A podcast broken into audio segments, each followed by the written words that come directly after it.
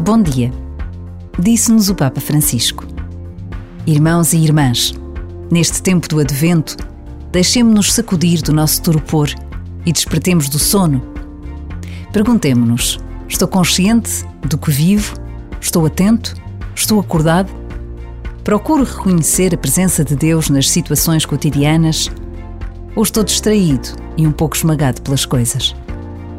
Perguntas sempre exigentes, mas ainda bem que nos são feitas, mesmo que na pausa de um minuto.